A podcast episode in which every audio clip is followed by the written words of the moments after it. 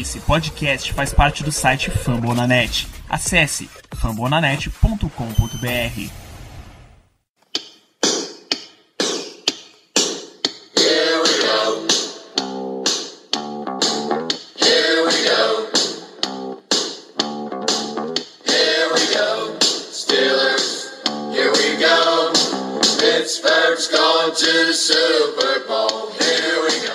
Muito bem, pessoal, estamos começando mais um Black Yellow Brasil Podcast, o episódio de número 86 desse seu podcast falando do Pittsburgh Steelers para todo o Brasil e direto de famonanet.com.br. Sou Danilo Batista, seu host habitual, e em mais uma semana vamos falar da temporada regular que começou, mas já começou dando tapa na cara de geral. Hoje a gente vai falar, é claro, de Steelers e Browns. E para fazer este programa, eu tenho a presença de volta deste grande cara, um grande prazer ter a sua volta, Zé Brasiliano. E aí, Danilo? Mais inusitado que a minha volta é saber que tem empate na NFL. Isso é. Eu tinha que estar aqui para comentar esse empate aí. Belíssimo empate. Estamos aí. Mas aí quem está sempre aqui, semana após semana, é nosso grande chefe, Ricardo Rezende. Tudo bom, Ricardo? E aí, pessoal, uma satisfação enorme contar com o senhor Zé Brasiliano, principalmente para falar sobre o jogo contra a franquia Cleveland Browns. Foi muito divertido ter sua presença, Zé. Muito bem-vindo de volta. Tenho que estar aqui para falar dos Browns. Os Browns continuam os Browns, mas os Steelers. Os Steelers ontem quiseram mudar a história da franquia Browns aí, mas os Browns não, não querem mudar. Segue o Meu jogo. Deus. No, numa partida que viu uma sequência de paçocadas, acho que esse é o, o termo mais apropriado para o horário. Pittsburgh Steelers 21, Cleveland Browns 21 no First Energy Stadium em Cleveland. Vale, vale dizer para início de conversa que choveu o jogo inteiro e choveu muito pesado, então a gente já sabia que isso ia dar uma alterada na dinâmica de jogo. Quando, quando tem condições climáticas muito adversas, assim, geralmente os times entram mais conservadores e correm mais com a bola no lugar de passar tanto. Então o Steelers teve 35 chamadas de, de corrida para 23 chamadas de passe. 31 dessas chamadas foram na mão de James Conner. Na ausência do Le'Veon Bell, quem carregou o jogo inteiro foi o Conner. né? A tendência, né, de Mike Tomlin e entregar toda a carga, concentrar toda a carga em apenas um jogador, independente do backfield que ele vai ter disponível para a partida. A gente viu Steven Ridley Jalen Samuels bem, razoavelmente bem na pré-temporada. Acredito que a gente pode sim, é uma tendência da NFL ter esse revezamento no backfield e ter diversas ameaças. Mike Tomlin segue ignorando isso. Quando o Bell tá em campo, é do mesmo jeito. Foi assim quando o D'Angelo Williams era o backup do Bell e foi ontem quando o James Conner era o titular. Discordo bastante. Dá pra gente aproveitar muito mais outras peças no ataque. É, isso ao longo da temporada tem dado sempre errado, né? Porque chega no fim do ano, não é raro a gente ficar sem, sem o corredor principal do, do time que estava com o ritmo. A, a gente já perdeu o Bell em pós-temporada por causa dessa carga de trabalho colocada em cima do, do único corredor. É, será que ele vai também é, pegar o menino Conner e, e tirar até o bagaço, né? Porque o que ele trabalhou ontem foi uma grandeza, né? É, quem fez bold prediction, prediction do Conner acertou ontem, inclusive eu acertei a minha, que ele correu muitas vezes e correu bem várias vezes, mas se for, se for precisar dele a temporada toda, é preocupante essa carga de trabalho toda. Pois é, James Conner nessa partida foram 31 carregadas para 135 jardas e 2 touchdowns, sendo a corrida mais longa de 22 jardas, e mais 5 recepções em 6 passes para 57 jardas em nenhum touchdown aéreo.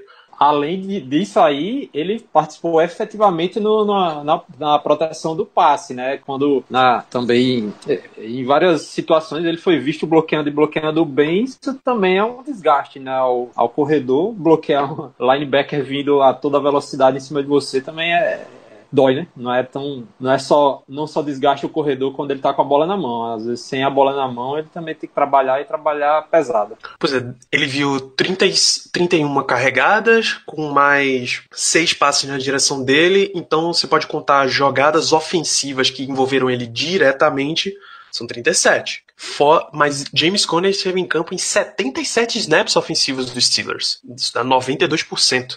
Todas as outras jogadas, ou ele estava saindo numa rota para chamar a atenção, ou ele estava bloqueando. Então, ele realmente viu uma carga de trabalho bem alta nessa partida. Outro, outro jogador que viu uma carga acima do normal foi Juju Smith-Schuster pelo ataque. São oito passos na direção dele, cinco recepções para 119 jardas, superando até o Antonio Brown, que viu incríveis 16 passes em sua direção para 9 recepções e 93 jardas. Você olha esse tipo de desempenho, então, Juju 119, Antonio Brown 93, Jesse James 60, 57 James Conner, fora cinco passes para Justin Hunter, que ele só pegou um, mais um para Ryan Switzer, você pensa que o, o, nosso ataque aéreo teve um desempenho excelente. Foi, foi uma distribuição alta de jardas, foram 335 jardas aéreas. O problema é que essas 335 jardas geraram um touchdown, mais três interceptações. Fora dois fumbles perdidos por Ben Roethlisberger, que esse a gente pode colocar como o grande destaque negativo dos Steelers na partida, porque simplesmente não entregou o jogo pro Browns, né? Acho que a gente pode. Acho que a melhor expressão que eu consigo ver é essa. No meio desses, desses cinco turnovers, exclusivamente do Big Ben, só em números individuais dele, obviamente, a gente sabe que teve aquele drop miserável do Jesse James, que a bola passou no meio das mãos dele e caiu na mão do defensor de Cleveland. Eu queria destacar muito a primeira interceptação do Big Ben. Vamos recapitular. Teve o punt do Browns. O Ryan retornou muito bem, chegou no meio do campo. O Steelers trabalhou no campo curto, uma ótima posição para garantir pontos. O Steelers vinha caminhando bem. Chegou na red zone, eu não tinha essa noção, fui ter essa noção, fui ver o condensado do jogo antes, um pouco antes do podcast, para recapitular os fatos importantes, e esse aí me deixou um pouco mais assustado. E Big Ben, na red zone, força o passe, numa cobertura tripla, tem três jogadores da região do Tony Brown para a interceptação do Denzel Ward. Ali, com certeza, era primeiro quarto ainda. Não sei que choveu o jogo todo, mas as condições do primeiro quarto ainda estavam ok, estavam tranquilas, mais favoráveis para o Boswell quando se compara com o final do jogo. E a gente largou três pontos ali no, no mínimo por pura imprudência de Big Ben, forçando esses passes de sempre. Na hora do jogo, eu até falei no Twitter que, pelo bem da minha saúde, eu não ia crucificar mais essas forçadas de passe do Big Ben, mas vendo o contexto agora, não tem como. Esse turnover na red zone foi colossal, 90% do jogo, podemos dizer, independente dos outros turnovers, teve aí. E fez coisas de Big Ben fora de casa.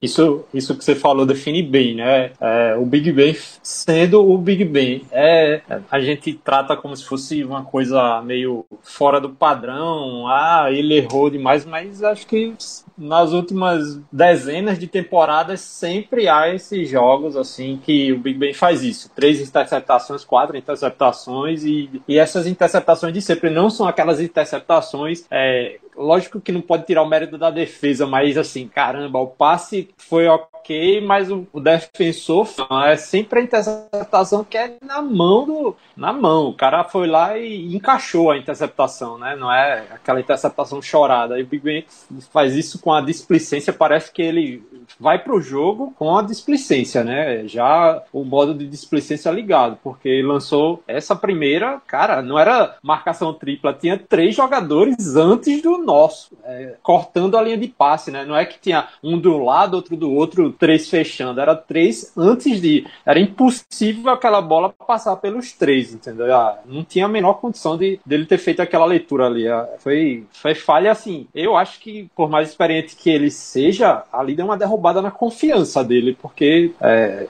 foi complicado. No, no, no, o momento do jogo, tá? A construção parece que depois dali, mesmo construindo TDs, mesmo construindo algumas campanhas, a, começou dali a, a construção desse empate, dessa conquista de um ponto aí pra, pra, na tabela. Exatamente, além dos cinco turnovers, de novo, três interceptações e dois fumbles do Big Ben, o James Conner soltou mais um fumble no momento chave da partida, acho que estava 21 a 7 O Steelers estava tentando sair de uma situação bem, no, bem apertado, assim, próximo da própria end zone, e esse fumble deu, deu a condição para o Cleveland encostar no placar, 21 a 14, e logo na sequência empatar o jogo.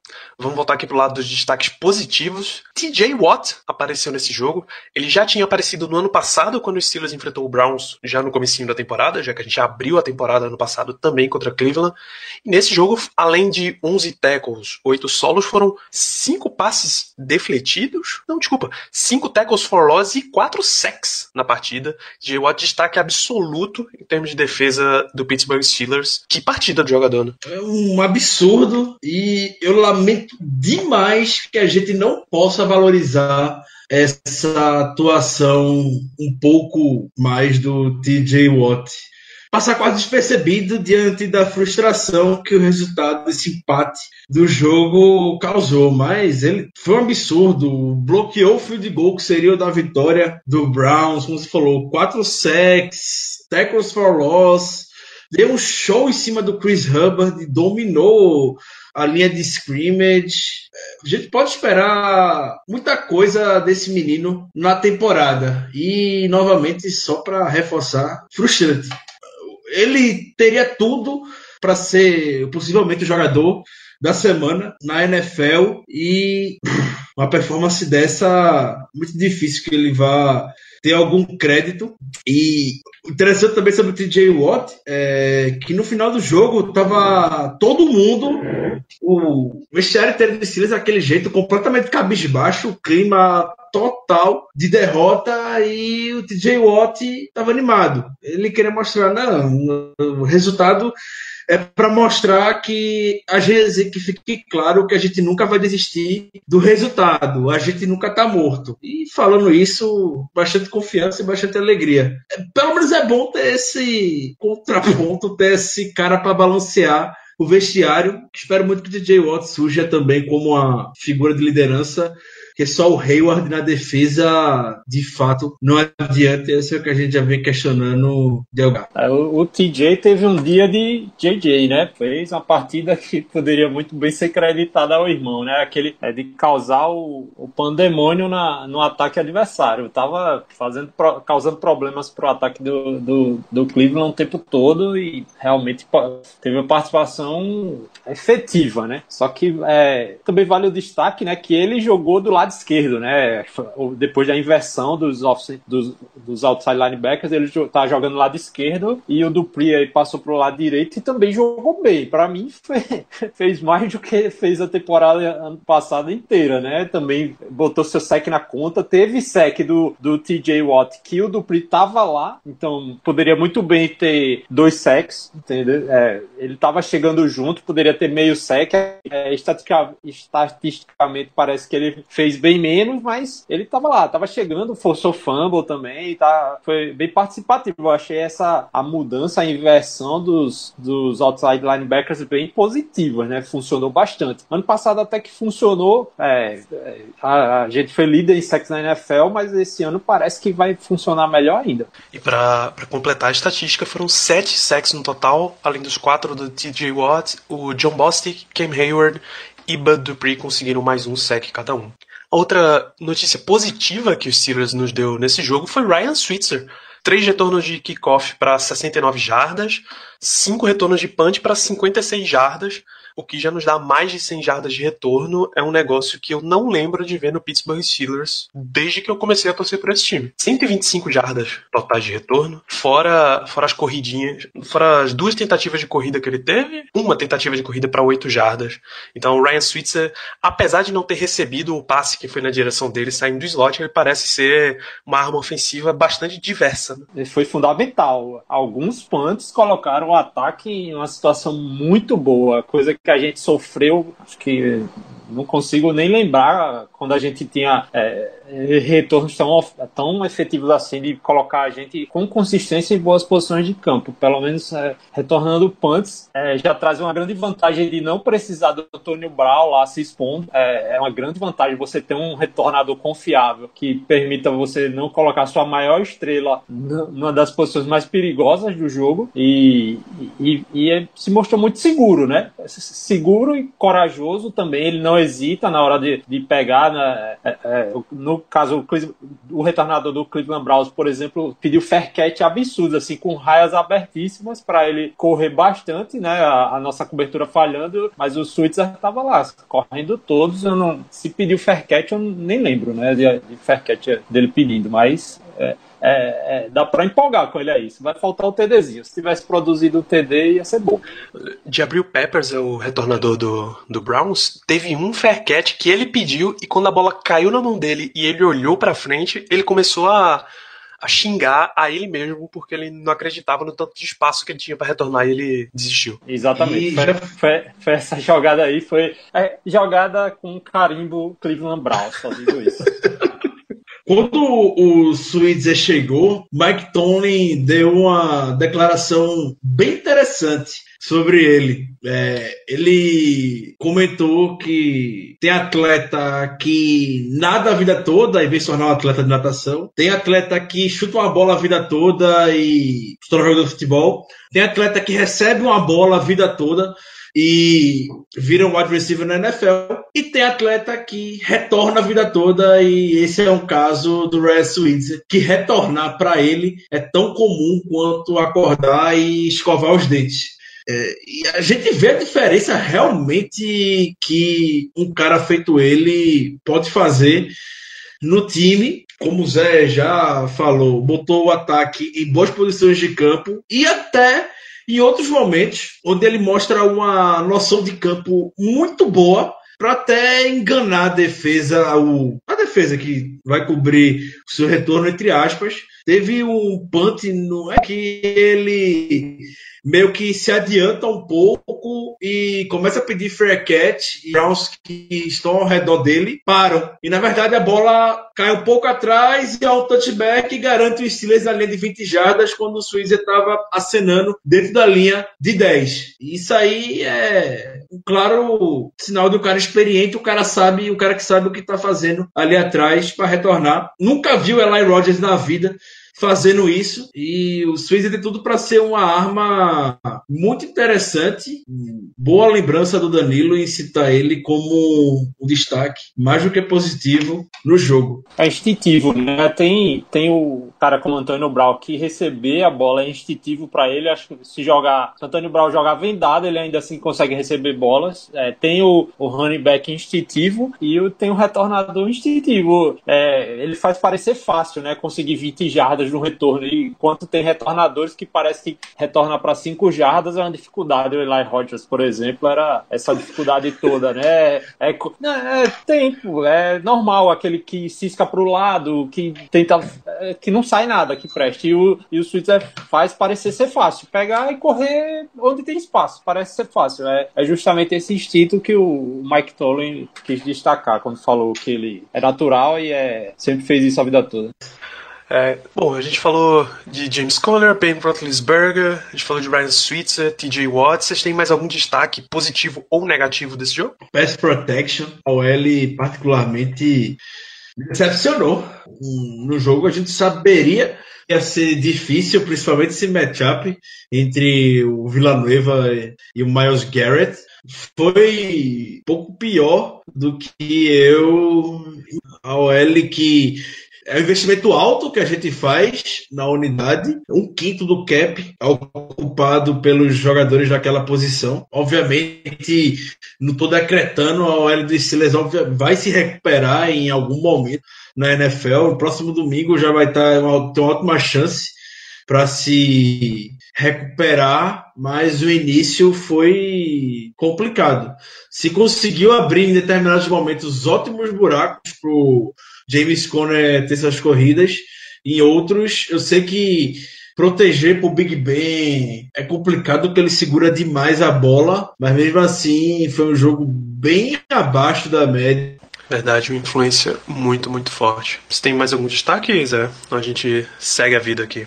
É, destaque positivo, Cameron Sutton aí, que deu uma vacilada, foi queimado, mas logo em seguida conseguiu uma interceptação aí, fazendo o nome dele no jogo. Foi, é um dos destaques, né? Entrou após uma lesão do Joe Hayden, saiu com problema, acho que no posterior de, da coxa. O Ricardo pode informar melhor aí a situação dele, mas o Santos foi lá e fez uma interceptação bastante competente, né? Marcou, tava, tava bem na jogada e encaixou no peito a bola e garantiu um, um turnover pra gente que colocou o Steelers no jogo de volta. Senão, tava, estaria mais complicada ainda a situação do time se não fosse a, aquela interceptação. Isso, né, nessa jogada ele estava marcando o Josh Gordon e conseguiu interceptação na linha de 8. Muito, muito boa a jogada de Cam Sutton. É, é foi, ele, foi, ele havia sido queimado antes e, e, essa jogada foi meio que na base do. do pode jogar para cima que, a, que tá sozinho, né? Com, eles achavam que ia, ia, ser muito fácil porque o Gordon é muito maior do que o Sutton, mas o Sutton não estava bem na jogada e efetuou a interceptação. Teve parte da torcida que Fique, ficou criticando ele porque o touchdown do Josh Gordon no final do quarto quarto foi em cima dele, mas é aquele lance que realmente pode botar quem for, não tinha o que fazer. É o mesmo caso do touchdown do Tony Brown em cima do Denzel Ward. Denzel Ward estava muito bem na jogada e tem algumas recepções que o Tony Brown e 100% das vezes. E o Josh Gordon foi do mesmo jeito. O Cansoto estava muito bem na jogada o Gordon conseguiu fazer um movimento de corpo ótimo para se manter no campo, ir para o campo e cair com a posse de bola. Não tem como pedir para o Ken Sutton fazer algo melhor do que ele fez. De fato, não dá para crucificar ele. E com a lesão do Hayden, foi informado agora na noite da segunda-feira pelo Jeremy Fowler que a lesão não parece ser tão como o Steelers esperava, mas é, vamos ver como é que ele vai se recuperar dessa lesão na coxa ao longo dessa semana. Não é certeza que ele vá para o jogo. Caso ele não vá, o Sutton será o titular. E é muito bom, né? A gente falar de ter um, um reserva, ter um um cornerback reserva digno e que possa passar confiança para nós. Inclusive, eu li uma matéria hoje ressaltando o draft de 2017. Não quer dizer que já todos sejam estrelas, mas o cartão de visitas que eles deram no início da temporada 2018.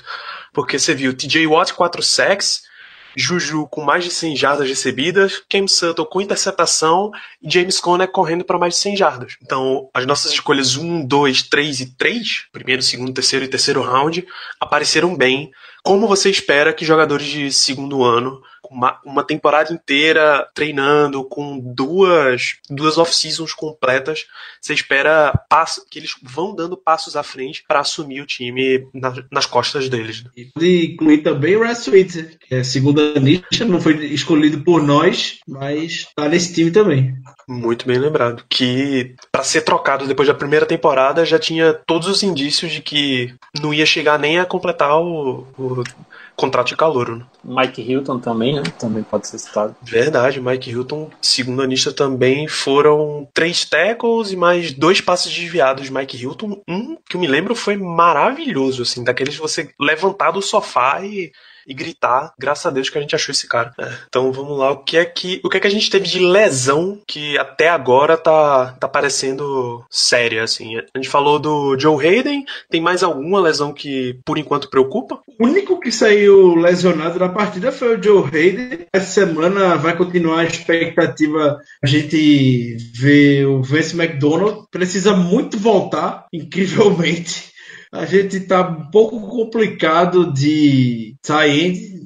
Ontem foi a, a quarta prova de por que Jesse James vai ser no máximo um de número 2 na liga, o cara sólido, mas você não pode contar com ele pro jogo para vencer uma partida e tudo mais. Semana passada teve até um pouco de otimismo, porque o McDonald treinou parcialmente na quarta-feira, mas depois, tanto na quinta quanto na sexta, não voltou para o campo, ficou fora do jogo, segue com a lesão no pé que já tira já tira já tira de campo há mais de 45 dias. Não tem atualizações ainda a respeito dele e só. Os Steelers, felizmente, mesmo com aquele clima terrível em Cleveland, conseguiu sair ileso, só no chão.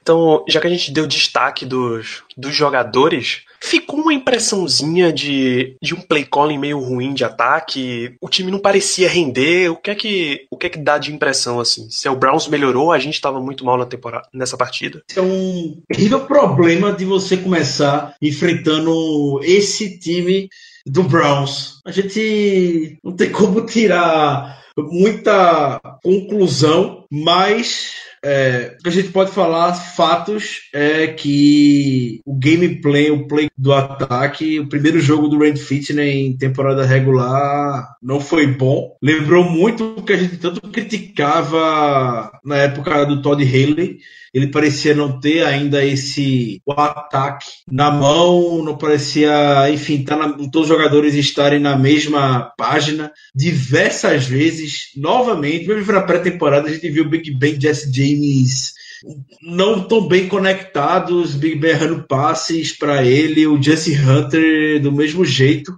É, queria ter visto mais o ataque um pouco. Eu sei que o, tempo não favoreceu muito, mas eu realmente queria ter visto o ataque do Steelers um pouco mais vertical. Isso foi algo que mudou um pouco o rumo da temporada dos Steelers em 2014, quando o Todd Haley começou a envolver mais o Martavis Bryant.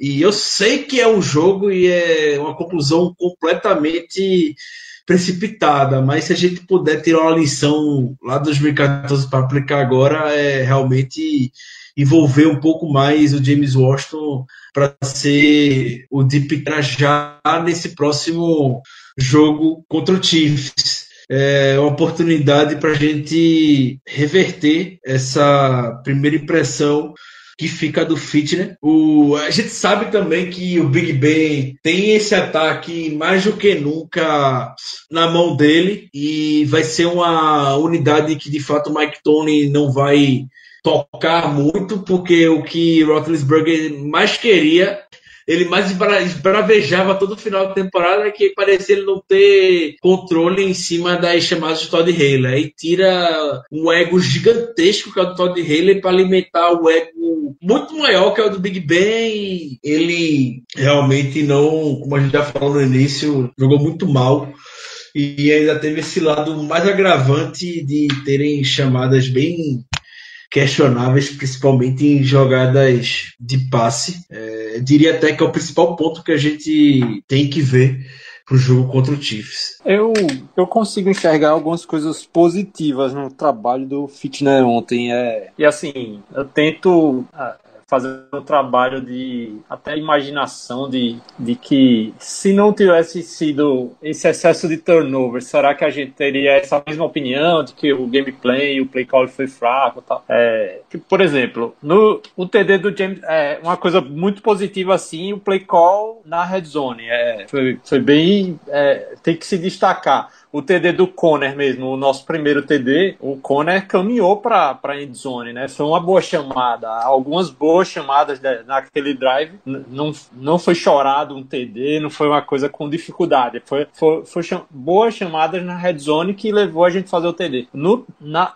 a, a, na outra campanha do TD, que a gente tava na cara do gol, fez um, uma boa chamada. TD, eu acho que foi até pro pro Hunter. Fez um TD anulado por falta, caminhou para trás. Outra chamada boa, outro TD anulado, volta para trás. Na terceira vez, conseguiu o TD. Foram três touchdowns seguidos, mas só valeu um, dois anulados por falta. É, não tem como dizer que ele chamou mal as jogadas. Ele estava conseguindo produzir, né? Mas é, primeiro jogo dele como coordenador ofensivo, a gente também não pode exigir.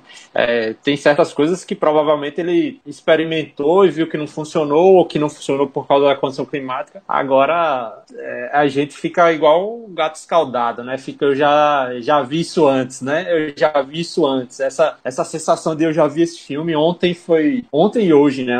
Pensando sobre o que aconteceu, já fica muito latente na, na nossa opinião, assim, de peraí, isso aí é, também a gente não pode querer que chegue o Randy Fitness, chegue lá e seja o anti o anti Todd Halley, né? Tá, tudo que o Halley fez é pro Fitness fazer diferente. Não, o que o Halley fa fazia e funcionava, as pessoas que estão lá, os jogadores que estão lá, é, a maioria, a grande maioria é a mesma. Então, você tem que continuar, tem que é, ver o que, é que não funcionava com o Halley e fazer diferente. O problema é que teve coisa que não funcionava com o Halley que continuou sendo feito. É, é, é dar tempo ao tempo. Agora, os problemas de execução não tem como, não é culpa do coordenador o Tyrene deixar a bola passar e a bola cair no colo da, da defesa adversária. O, é, o, os fumbles do Big Ben pode ser colocado na, na conta do coordenador? Pode, até certo ponto, mas eu acho que não, não dá para dizer que é, foi um trabalho meio a boca. É, os erros foram de outra grandeza, não, não só de coordenação ofensiva.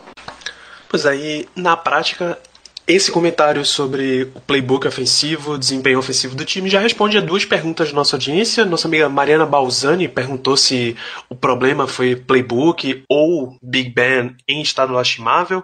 O Andrews Ricardo ele pergunta por que, que o desempenho do Big Ben cai tanto fora de casa e o que é que o Randy Fitner pode fazer para melhorar isso. Big Ben joga bem fora de casa já tem alguns anos. Eu tinha, eu tenho minhas críticas para ele, mas a gente sabe que o Haley não saiu por um problema de deficiência técnica de chamada dele. Ele saiu puramente por conflito abertamente com o Big Ben e esse duelo de egos. E tem muita coisa que a gente pode aproveitar, sim, da era dele para botar. Acredito que seja o que peca muito fora de casa, seja essas invenções mesmo que o time fez outra. É aquele punt com a mão que o Big Ben lançou para a interceptação do Damarius Randall. Pois é, e ainda em comissão técnica, o nosso amigo de Brickashaw Dantas, ele pergunta por que que os Steelers... Essa é aquela pergunta clássica e que é bem filosófica.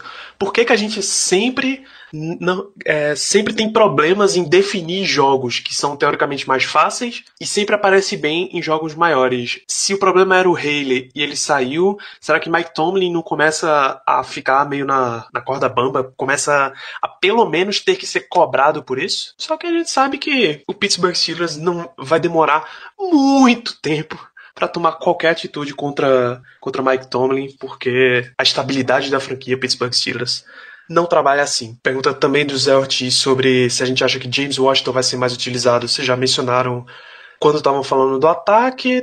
Uh, o Caduito pergunta se deu para ver uma evolução da defesa. O Léo pergunta se a defesa tá melhor ou se o ataque do Browns é horrível. E o Igor Matos pergunta o que é que a gente achou da defesa. Dá para juntar esses três numa resposta só. Teve evolução? Vocês acharam que teve uma evolução da defesa comparado com o ano passado? Eu acho que houve um setor que evoluiu muito e outro que é, não sei se evoluiu, se regrediu ou pode-se dizer que ficou na mesma. Eu acho que a secundária, o, o processo de é, renovação da secundária está acontecendo, né? Está acontecendo na internet. É, o negócio está. É, acho que foi até o Ricardo que postou alguma coisa nesse sentido, dizendo que todo mundo que saiu, né? Acho que o Will Gay, o, o Mitchell e não, não lembro quem foi o outro que saiu, está desempregado. E o Golden, e o... É, e o Robert Golden estão, estão desempregados, né? Ou seja, a gente estava mantendo o emprego de pessoas que de qualidade que já não correspondiam mais. E quem está chegando tá, tá, tá aí, né? A gente já falou do Sutton, que é, foi efetivo, o Terrell Edmonds não fez o jogo que pode se pedir de um Hulk não comprometeu. É, Sean Davis é, foi melhor do que é, em muitas ocasiões do ano passado. É, chegou fechando bem, não, não entregou, não peidou na farofa. E o Burgess também estava lá. Acho que a secundária tá ok, tá evoluindo e deve ficar uma unidade bacana. Agora, para mim, o problema dessa defesa, até comentei ontem no, no quartel-general do podcast, que é os inside linebackers, para mim, é, vão ser o elo fraco dessa defesa. São lentos, é, são muito dependentes da DL fazer o, fazer o churrasco de forma eficiente. Quando não, quando não faz, quando o espaço é, não é fechado na, no primeiro nível, eles estão sempre correndo atrás de quem está com a bola. Eles nunca, nunca fecham com presença o espaço, eles estão sempre correndo atrás. É, aí analisar a estatística, nesse caso, é, é burro, né? Você sempre vai ver lá, por exemplo, o, o existe é, quatro tackles, cinco assistências. É, é papel do, do inside linebacker fazer isso nessa defesa, mas é, eu acho que eles estão sempre chegando atrás, sempre vão ceder jardas. Para mim, a escola Steelers de defender futebol é, tá deixando a desejar nesses dois aí. É claro que é uma herança da, do que aconteceu com, com o Chazier, né, que era a nossa maior estrela na posição, era o cara que ia liderar essa defesa por muitos anos, mas é, aí é, é, o lugar que está minha preocupação. Minha preocupação na defesa se direciona para esses dois aí. Eu acho eles bem abaixo do resto da defesa. Assim como ano passado, a defesa começa o ano pegando a gente. Se não fosse a defesa, obviamente a gente não, não teria, não teria ganho o jogo. Não teria perdido, teria perdido. Pronto, teria perdido o jogo contra. A gente também não ganhou, mas não perdeu. Se não fosse a defesa, a gente estaria com a derrota já nas costas boa parte da off-season. Não é como a defesa começa, vai ser sempre como ela termina. É sempre a impressão que vai ficar é a do último jogo. Que adiantou a defesa nos primeiros jogos de 2017 carregou algumas vitórias e no final do ano foi eliminado porque se deu 45 pontos em casa pro Jaguars. Vai ter que fazer é, sempre aquilo, mas a unidade tem que ser acompanhada ao longo de todo o ano. Espero muito que se mantenha esse valor. Os linebackers tá sendo o que a gente espera, não vai ser, não vai ter nenhum playmaker ali no meio, como era o Chazier. Vai ter que esperar jogos feitos de ontem, que não comprometam e que sejam aqueles caras para pelo menos não perderem teco e sempre fechando a jogada. Estatística que o Zé trouxe do Boston que ter assistido, entre aspas, cinco tecos, mostra tudo. É, tem que ser aquele closer na jogada de a DL segurou, vai ter que chegar lá e derrubar. Pronto. Até pelo investimento, eles botam na balança a DL do Steelers com o Hayward e com o Tweet já não tem esse número de cabeça, mas ocupa até grande parte, acredito, já do cap defensivo da unidade. São as duas pilastras, são as duas sustentações da defesa. Se eles não têm bons jogos, é consequência a defesa, a defesa de forma geral dos Steelers não vai jogar bem. Então tem que contar torcer muito demais que o TJ Watt não só seja o que ele fez no jogo contra o Browns e que ele surja como playmaker. A defesa está muito órfã de um playmaker sem ter o Chase ali. O Chase sempre era aquele cara que conseguia a interceptação para mudar o jogo ou aquele fumble para garantir uma vitória e hoje, desde quando ele saiu, a gente não tem mais esse jogador. TJ Watt desponta como o principal favorito para isso. É isso, então vamos encaminhando o fim do programa e com isso, nosso tradicional bloco de previsões de matchups para a próxima partida Pittsburgh Steelers contra ou Kansas City Chiefs em Pittsburgh. José Brasiliano, a sua previsão de matchup e a sua despedida do programa de hoje. É, minha previsão para o próximo jogo contra o Chiefs é, é aquela que a gente está acostumado a ver, que é os Steelers sofrerem absurdamente um jogo e no outro a gente ficar desesperado e achar que a temporada acabou e chegar lá o Big Ben e fazer suas mágicas lá e, e os Steelers ganharem dos Chiefs, né? Que é também uma, uma frequência, né? A nossa freguesia aí faz parte do, do Chiefs. E matchups, a Mahomes aí mostrando ser uma estrela ascendente na NFL, com um braço que tá todo mundo destacando. Tyreek Hill também dando muito trabalho, vai dar muito trabalho para nossa secundária. Acho que tem que ficar de olho nesses dois aí e dar um jeito de marcar. Não que a gente também não, não saiba os caminhos da pedra de marcar é, QB jovem e wide receiver jovem, né? É fazer o que a gente sabe fazer melhor essa semana. E as considerações finais, se me permitem, posso? Obviamente. Fique à vontade. É, vou, a, a, respeito do, do nosso resultado aí, um inusitado empate, eu vou citar um, uma grande pensadora contemporânea aqui brasileira, que é nossa ex-presidente Dilma Rousseff, que ela disse que eu não acho que quem ganhar ou quem perder, nem quem ganhar nem perder, vai ganhar ou perder, vai todo mundo perder. Então eu acho que foi o que aconteceu essa semana aí. Acho que todo mundo perdeu nesse jogo aí, nesse domingo. Grande abraço. Grande pensador Zé brasileiro. Genial. Ricardo Rezende, seu matchup, matchup para a partida e as suas considerações finais.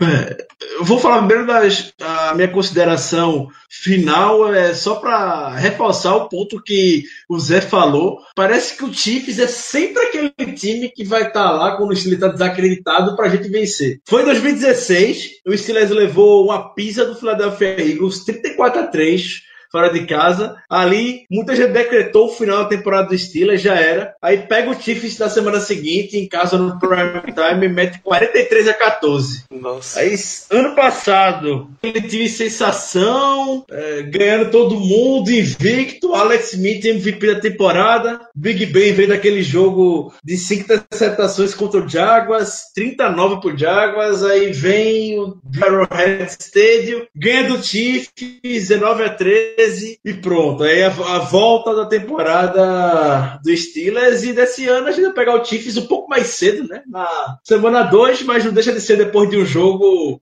onde a gente, querendo ou não, decepcionou. Vai ter aí Andy Reid para fazer nossa alegria. Esse duelo Mike Tony e Andy Reid. O nosso head coach conhece bem os caminhos para vencer ele. É... E Questão de para o jogo, é, acredito que esse sempre quando o Steelers enfrenta um, um, dos, um dos grandes tie da liga, vale o destaque. A gente já conteve o Travis Kelsey várias vezes nesses jogos, nessas vitórias. O Kelsey foi nulo, mas ele é aquele jogador que você não pode simplesmente ignorar. Então, então enfrentar ele e qualquer vacilo pode nos custar. Nos jogos anteriores, a gente sempre tinha o Chazier na cola dele. Foi assim no Divisional Playoffs, alguns, é, alguns anos atrás, foi assim nas vitórias passadas e vamos ver como é que vai ser sem o tinha um matchup bem equilibrado para cima do Kelsey. Quem é que vai grudar em cima do camisa 87 no domingo? Também desde que Andy Reid assumiu Kansas City em 2013, foram cinco partidas entre Steelers e Chiefs com quatro vitórias dos Steelers, incluindo uma em playoffs na temporada 2016 e uma derrota só em Kansas City. Então, tá quase uma paternidade aí. Ninguém fala disso, só abre a boca para falar mal e criticar Mike Tomlin. Do Reed, tem gente por aí que quase tem um orgasmo quando fala que Andy Reid é um dos grandes técnicos da NFL, coisa que ele é mas procura sempre desmerecer o trabalho de Mike Tomlin e Andy Reid é uma das 370 razões de porque Mike Tomlin é um dos grandes técnicos da NFL. Desabafei. Grande abraço. Muito bem, então uh, o nosso próximo jogo é Pittsburgh Steelers recebendo o Kansas City Chiefs às duas da tarde do domingo. Ainda não há confirmação. Só para confirmar. Acabou de confirmar na ESPN agora. Kansas City Chiefs e Steelers no domingo na ESPN, duas horas da tarde. Muito bem. Acabou então, de confirmar. Quando o negócio é ao vivo, rapaz, é ao vivo mesmo, então teremos transmissão da ESPN Brasil para Pittsburgh Steelers recebendo o Kansas City Chiefs e nos vemos na semana que vem para comentar esse jogo. Enquanto não chega a partida, o que é que você vai fazer? Você vai lá no iTunes, deixa suas cinco estrelinhas, uma estrelinha para cada vitória de Mike Tomlin em cima do Andy Reid, porque é claro que você já está esperando a próxima vitória. Você quer que os Steelers vençam, então você tem que dar cinco estrelinhas lá no iTunes pro Black Yellow Brasil. Segue lá no Twitter, no Instagram e no Facebook, arroba BlackYellowBR. Acesse famonanet.com.br barra Black Yellow Brasil para conferir todo o conteúdo que a gente está gerando sobre o Pittsburgh Steelers. O jogo é no domingo, a gente se vê na próxima semana comentando o resultado deles. Um grande abraço e até semana que vem. Yeah, uh -huh. you know